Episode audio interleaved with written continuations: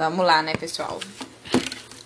A gente tem alguns argumentos que são meio que coringas, que pode ser usado por um monte, uma, uma vasta gama de, de problemas do Brasil.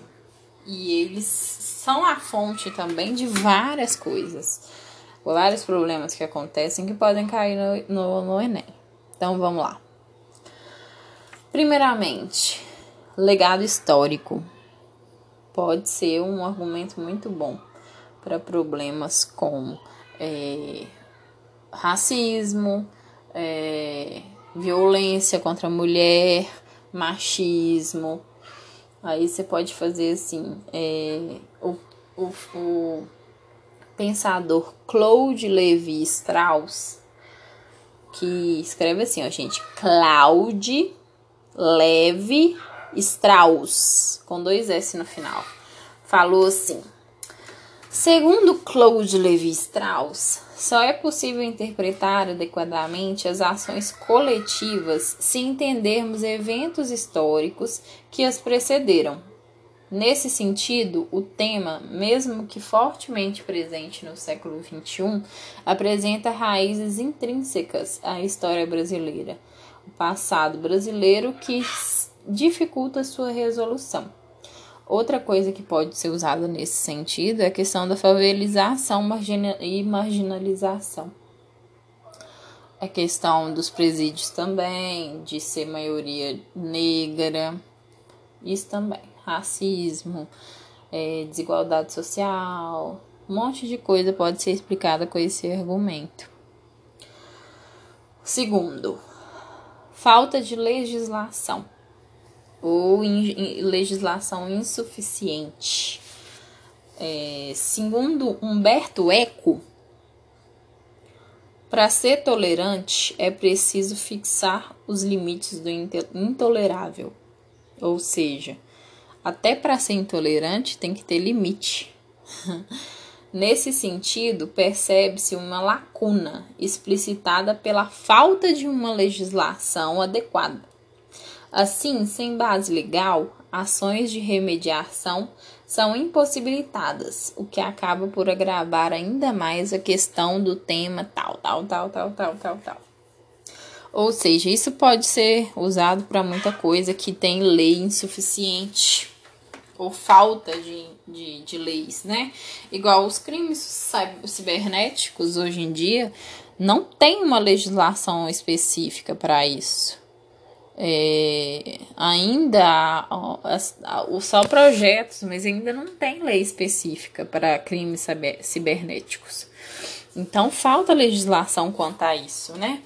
Crimes como é, divulgar na internet vídeos de, das pessoas, esse tipo de coisa, exposição da figura da pessoa na internet, ainda não tem é, pode ser enquadrado em outros crimes, mas crimes cibernéticos mesmo ainda não tem. Falta legislação para poder punir esse tipo de coisa. Tem outros também, mas eu não lembro. Então vamos lá, né? Humberto Eco, gente. Para ser tolerante é preciso fixar os limites do intolerável. Precisa ter lei insuficiência de leis e questões políticas. Outro tema também que a gente tem argumento para ele. A insuficiência de leis e questões políticas é quase a mesma coisa, né? Só que existem as leis, mas elas são insuficientes.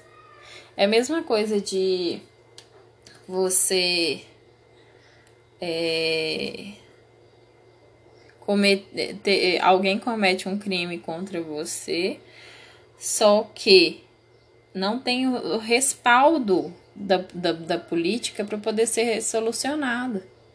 É, igual Aristóteles aqui, deixa eu falar com vocês. Conforme Aristóteles, a política tem como função preservar a boa relação entre os membros da sociedade. Contrariamente, no Brasil, o tema tal não encontra respaldo político necessário para ser solucionado, o que dificulta a resolução do problema. São aqueles temas que a legislação ainda é muito insuficiente, muito falha.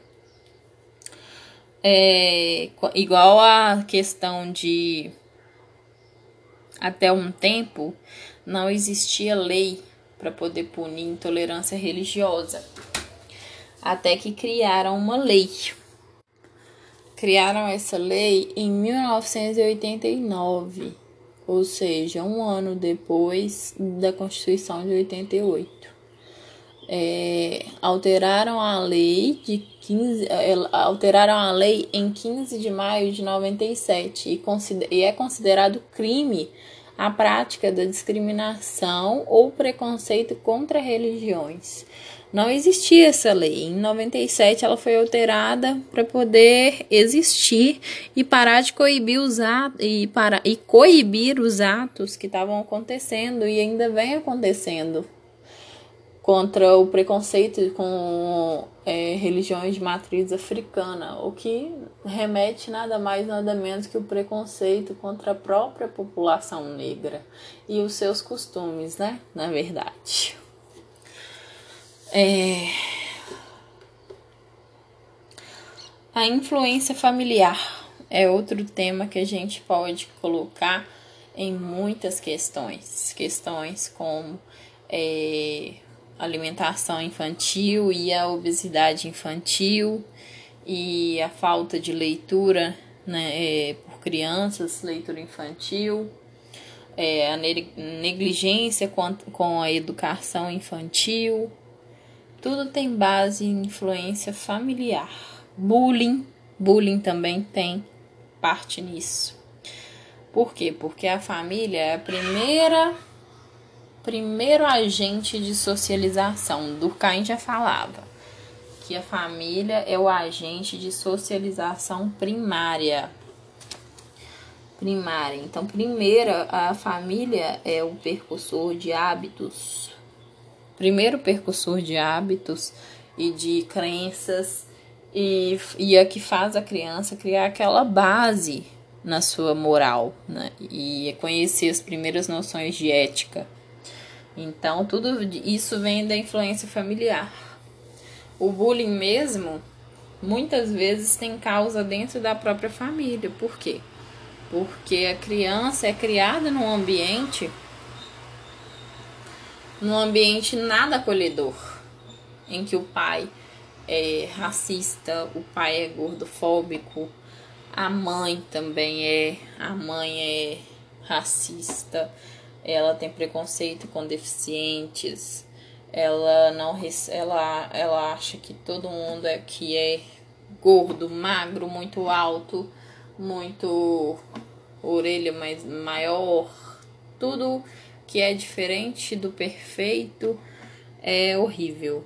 Então a criança cresce aprendendo esse tipo de coisa, vendo a mãe criticando, esse tipo de coisa, debochando desse tipo de coisa, e ela aprende. Crianças aprendem pelo exemplo. E uma citação boa da gente ver e colocar na prova é o Talcott Persons. Talcott com dois T, viu, gente?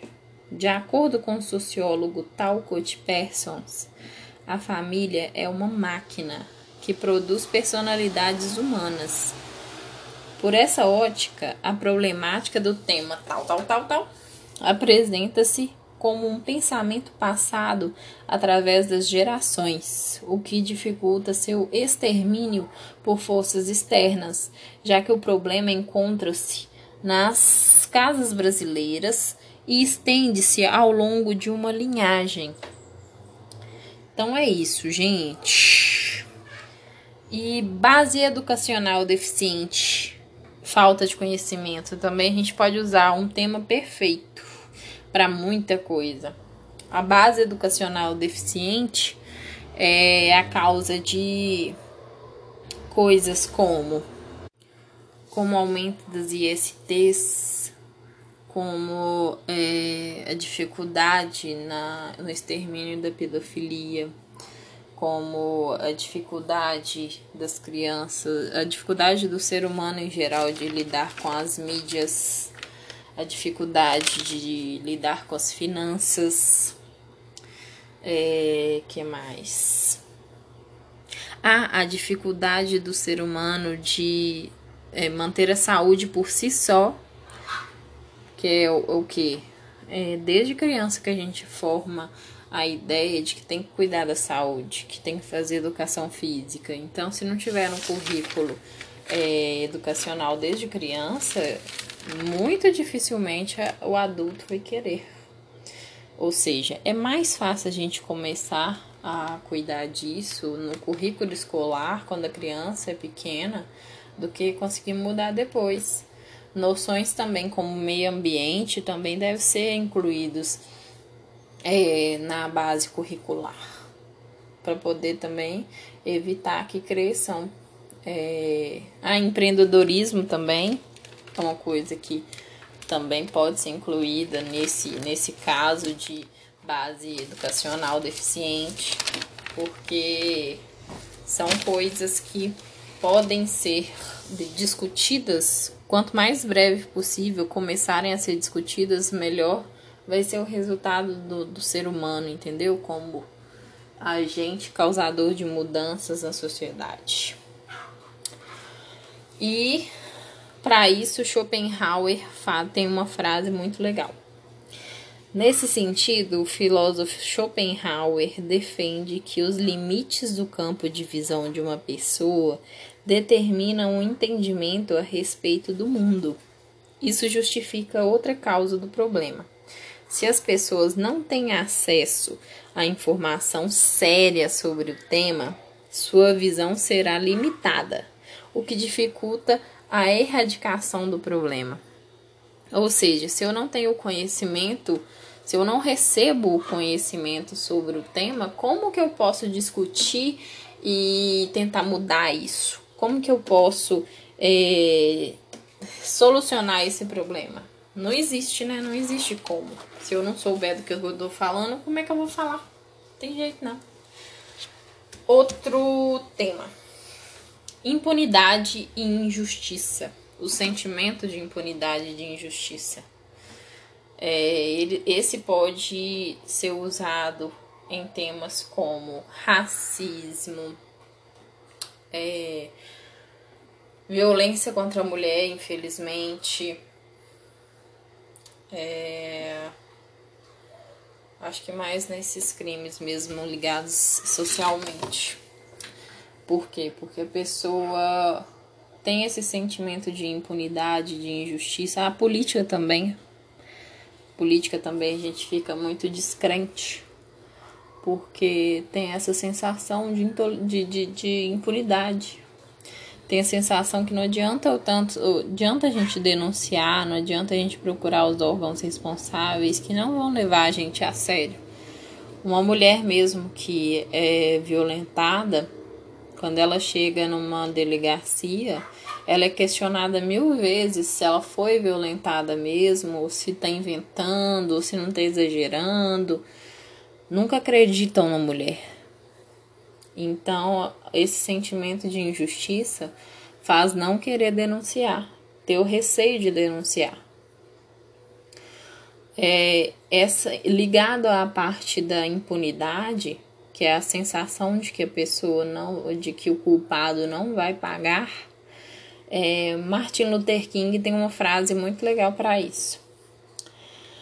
Ah, nessa perspectiva, a, a máxima de Martin Luther King de que a injustiça num lugar qualquer é uma ameaça à justiça em todo lugar cabe perfeitamente. Desse modo, tem-se como consequência a generalização da injustiça e a prevalecência, de, prevalência do sentimento de insegurança coletiva no que tange o tema.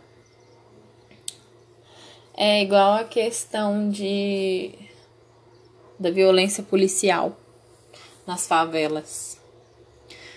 É, eles pararam de denunciar para a própria polícia e começaram a vir a mídia, igual o caso do, do, do moço lá nos Estados Unidos. Eles começaram a ir à mídia porque sabiam que se dependesse do governo não ia ter, ter, punição do, dos policiais responsáveis. Então, eles buscaram umas instâncias que, que sofriam, que conseguiriam pôr mais pressão nos responsáveis, por causa desse sentimento de impunidade, por causa de poder. Quanto maior a instância que você tem que denunciar,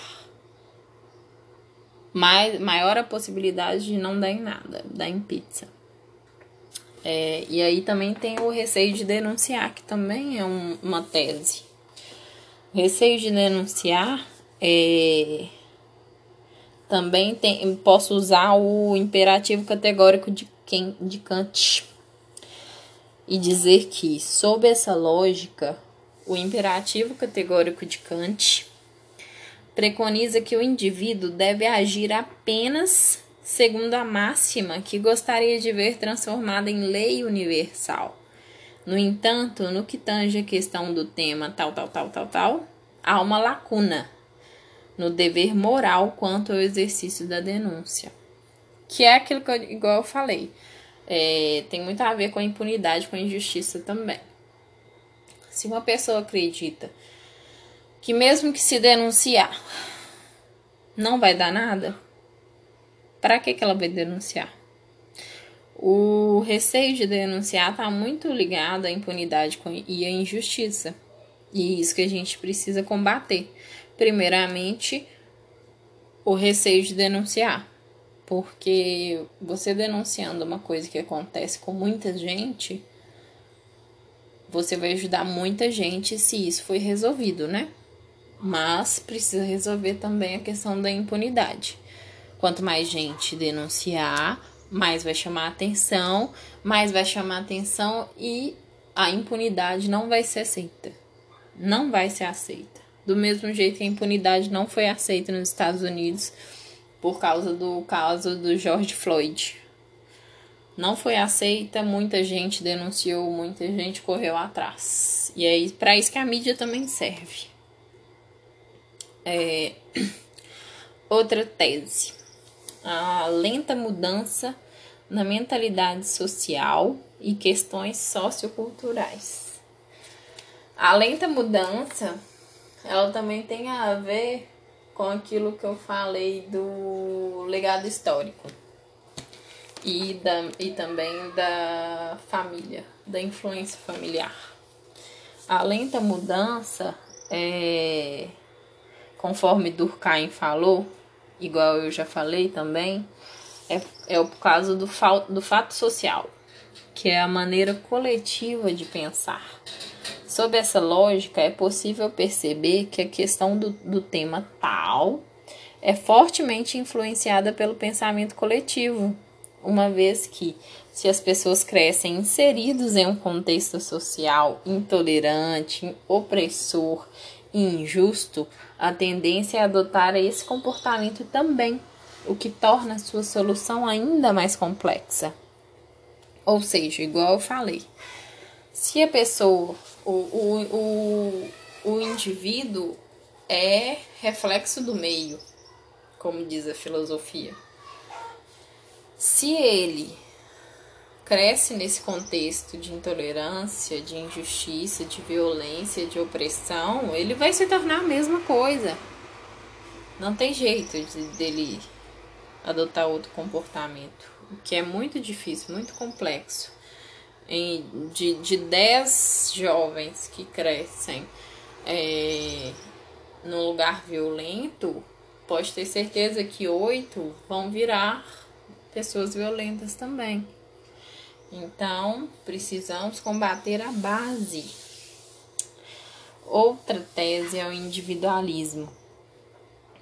Individualismo que faz as pessoas serem egoístas, não pensarem no próximo, é, tornar o próximo invisível, é, banalizar o mal, igual o Hannah Arendt fala, a banalidade do mal individualismo. É, o Bauman fala sobre isso na obra Modernidade Líquida. Ele defende que a pós-modernidade é fortemente influenciada pelo individualismo. A tese do sociólogo pode ser observada de maneira específica na realidade brasileira, no que tange o tema tal. Essa liquidez influ que influi sobre a questão funciona como forte empecilho para sua resolução. Aí você completa, né? Porque tal, tal, tal, tal, tal, tal. Receio de denunciar. Já falei.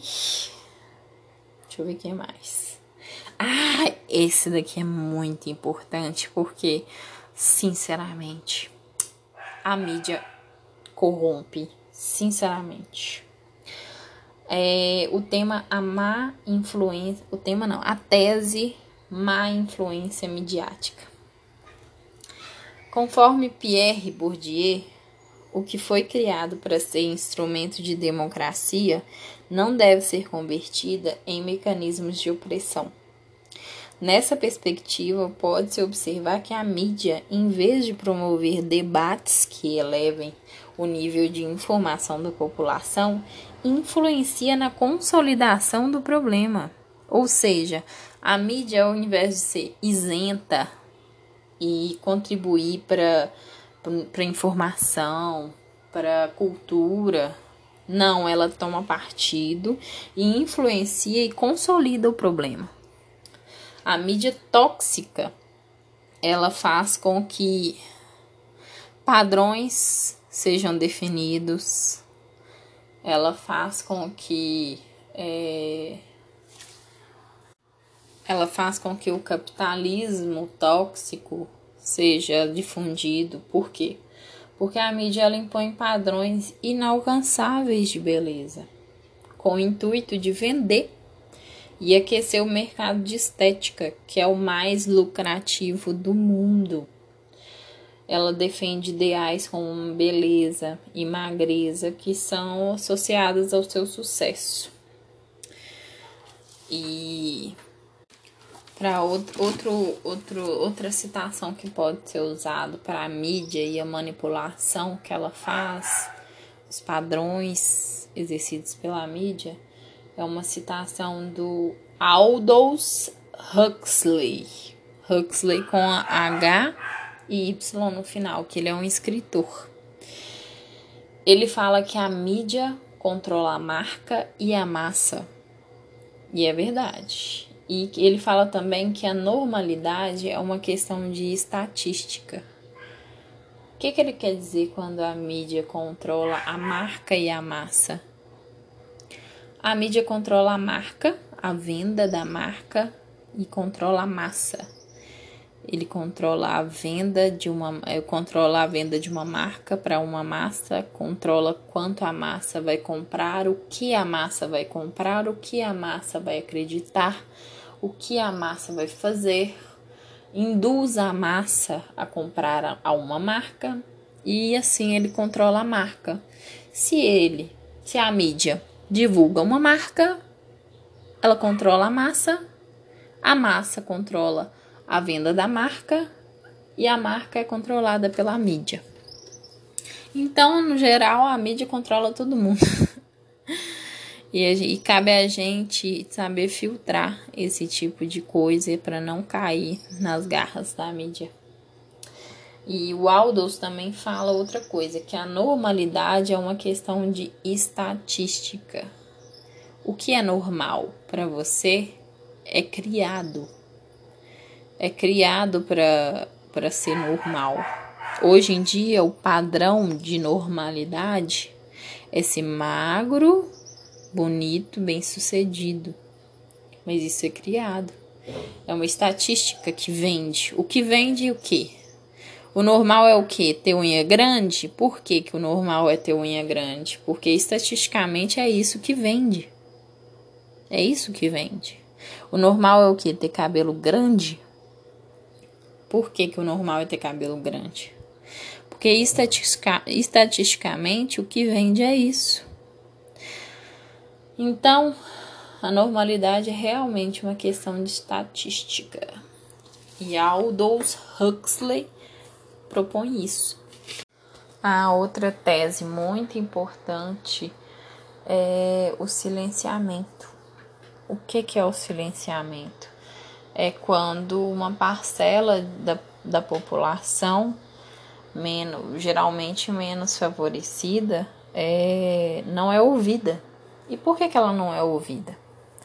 Porque ela não tem poder de voz.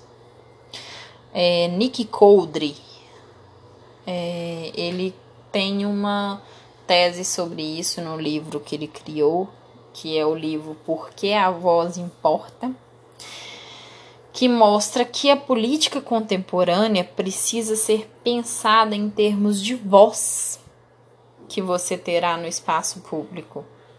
A desigualdade na voz leva inúmeros grupos sociais à inexistência, fazendo com que os grupos sociais menos favorecidos tenham seus direitos ignorados. Não é que eles desaparecem, eles desaparecem é, nas requisições, nas necessidades. É, quando não são ouvidos, ninguém presta atenção. É, só é necessário que as minorias sejam ouvidas, sejam atendidas em seus pré-requisitos, igual teve aquela é, redação dos surdos. E eu também apostaria em temas como autismo, é, todos os tipos de deficiência, é, gays, índios que sofrem silenciamento e até mesmo a população negra também sofre silenciamento. Então elas precisam de voz. Como dar voz para essa população? Com representatividade. Ver isso na mídia, ver isso sendo discutido, trazer à tona em questões como na Câmara, projetos de lei, ver isso ser discutido, ver isso, ver, ver que as suas necessidades estão sendo atendidas, ver iguais em cargos políticos, em cargos públicos, em cargos altos, sendo famosos. É isso que precisa para poder dar visibilidade a quem está nas sombras, nas sombras da sociedade. Quanto àquela tese da individualismo da sociedade, tem outra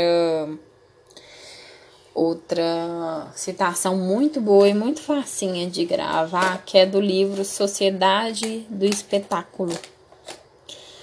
É, nele fala que as pessoas se importam mais com as aparências do que com a realidade.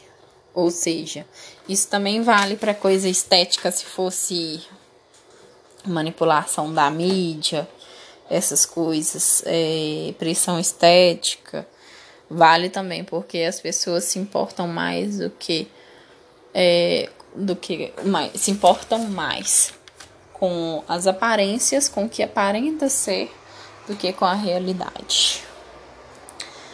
E outros temas também, argumentos, temas não, né, gente?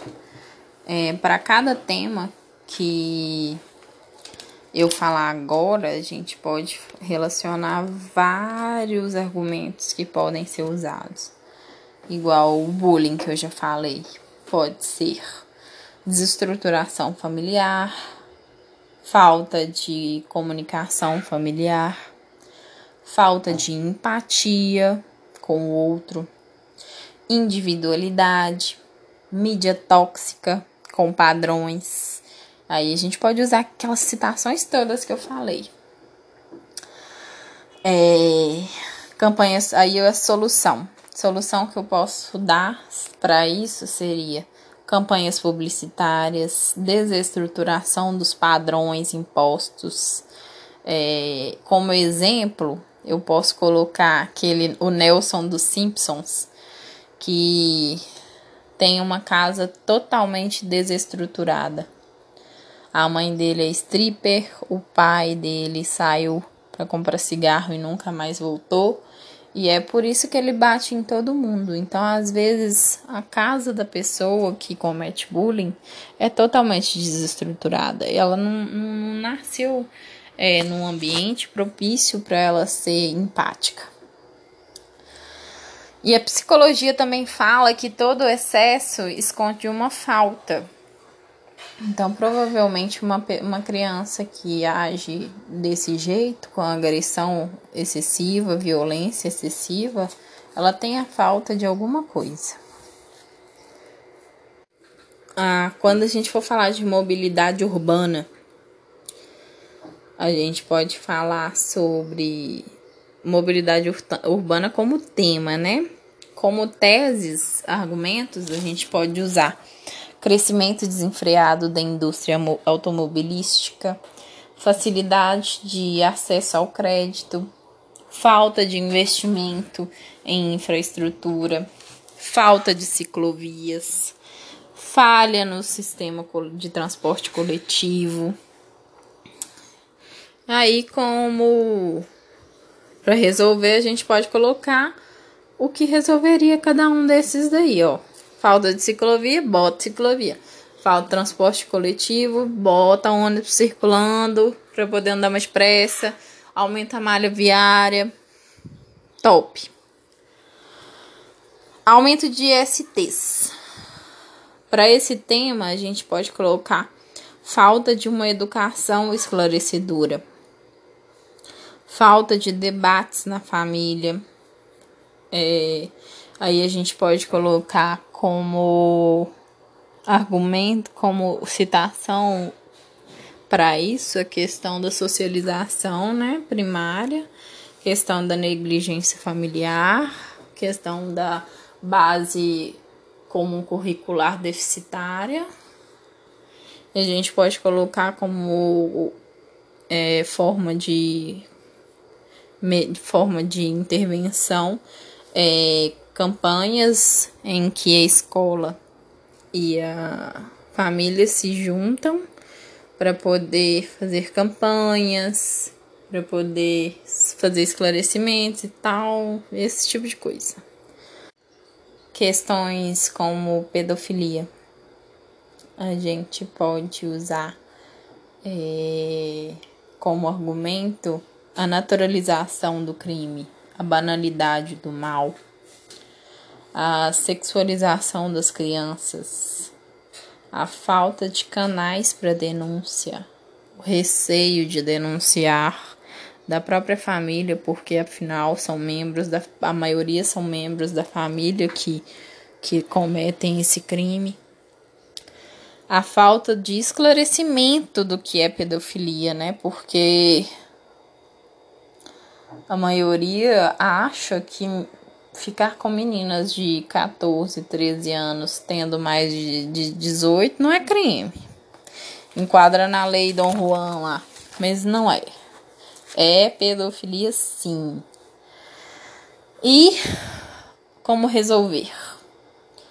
Aumentando a rede de denúncia, aumentando, melhorando o acolhimento a essas famílias, dando condição para essas famílias de de denunciar, é, parar, é, fazer campanhas publicitárias, midiáticas que, que, que não sexualizem a criança do jeito que está se sexualizando.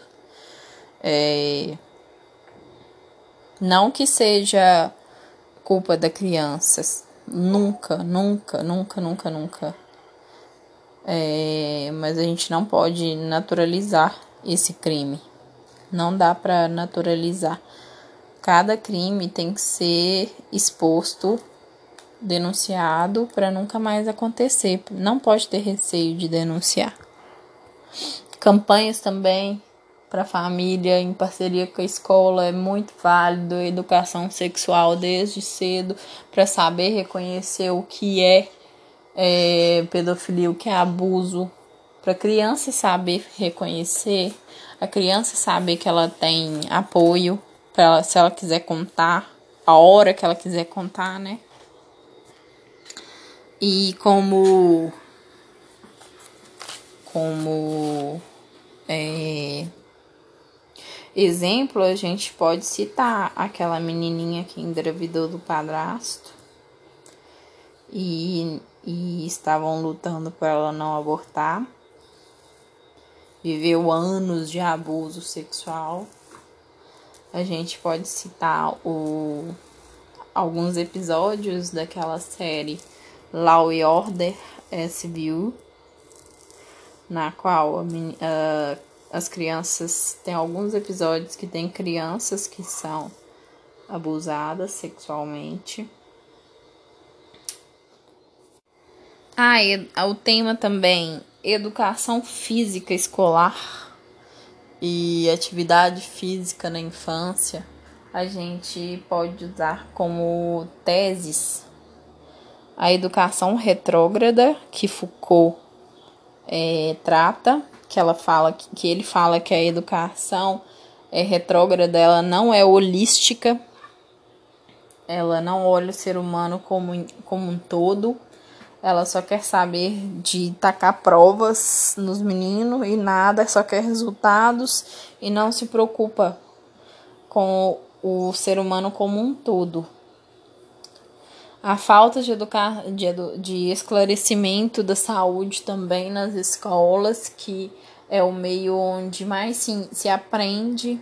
E exemplo na família também a gente pode colocar como negligência familiar, que se a família não não não faz, a criança também não vai fazer. E a gente pode colocar aqui a educação é retrógrada. Tem uma, uma frase de um pensador que fala assim: é, a escola está no século XIX, os professores estão no século XX e as crianças estão no século XXI. Ou seja, não tem jeito. A escola precisa modernizar a forma de agir.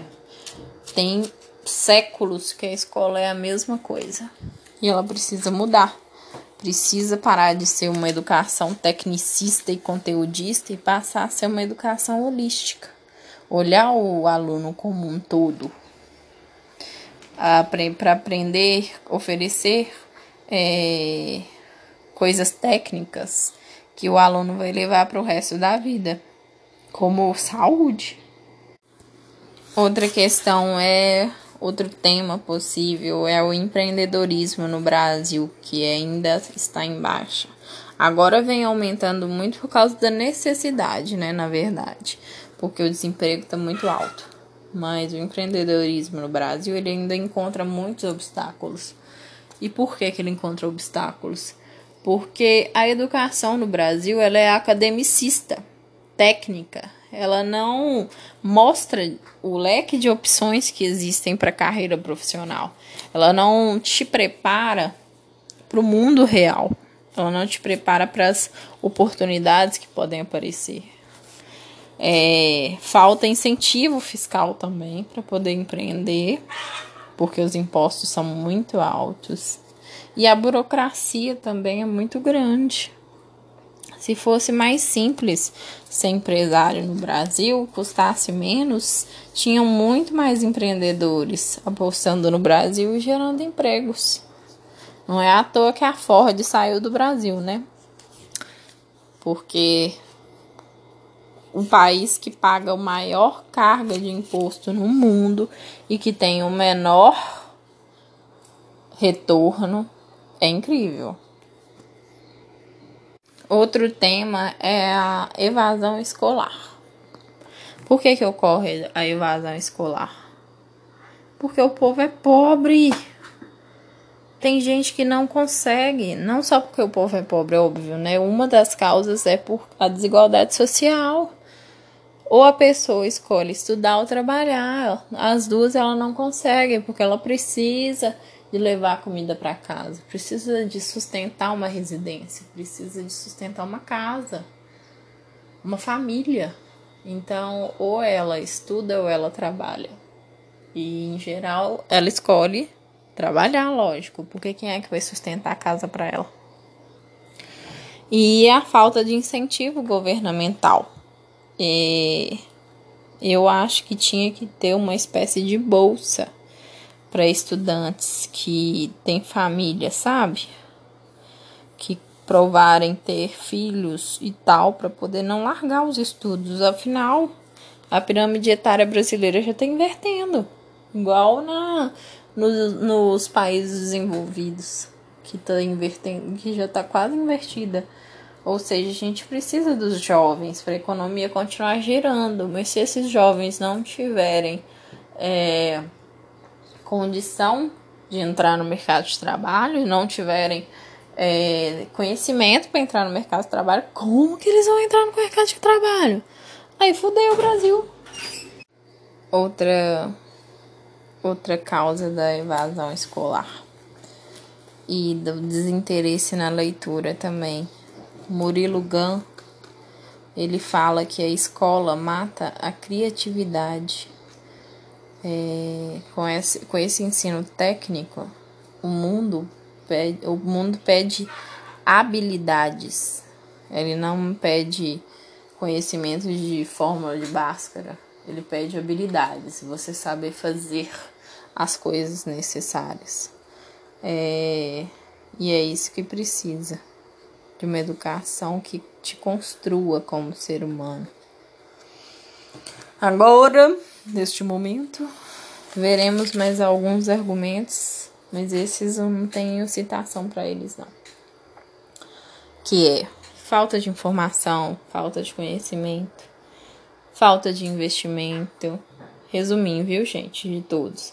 Carência infraestrutural, negligência e omissão estatal, currículo escolar desatualizado, contraste entre modelos educacionais e a realidade, isso que eu acabei de falar, é, desestruturação familiar, ausência do debate, cultura da aversão ao diverso, que pode ser usada em muitas causas, priorização de interesses capitalistas, o capitalismo destrutivo, propagando pela mídia, né? Falta de representatividade, falta de empatia, de individualismo, falta de políticas públicas, busca por padrões inatingíveis, imediatismo, falta de incentivo fiscal, conteudismo e tecnicismo da escola, né? Distanciamento interpessoal e falta de empatia, que é a mesma coisa. E é isso aí. Quanto à falta de leitura, eu tenho alguns dados. Agora eu vou começar com a série de dados, viu, gente? Eu tenho dados sobre falta de leitura e eu acho que de racismo porque eu sempre achei que ia cair alguma coisa de leitura infantil. Aí eu tenho dados sobre os reflexos da falta de leitura no Brasil. É, quase 50% dos brasileiros nunca compraram um livro na vida. A média salarial do brasileiro é baixa, por isso ela não compra livros. O Brasil, de acordo com o Banco Mundial, levaria 250 anos para atingir o nível de leitura dos países desenvolvidos. As crianças só copiam o exemplo. Então, se você não lê, não tem como a criança te acompanhar. Ela precisa estar cercada de pessoas que leem para conseguir ler. Ler para não ser manipulado é preservar nossas vontades pró próprias.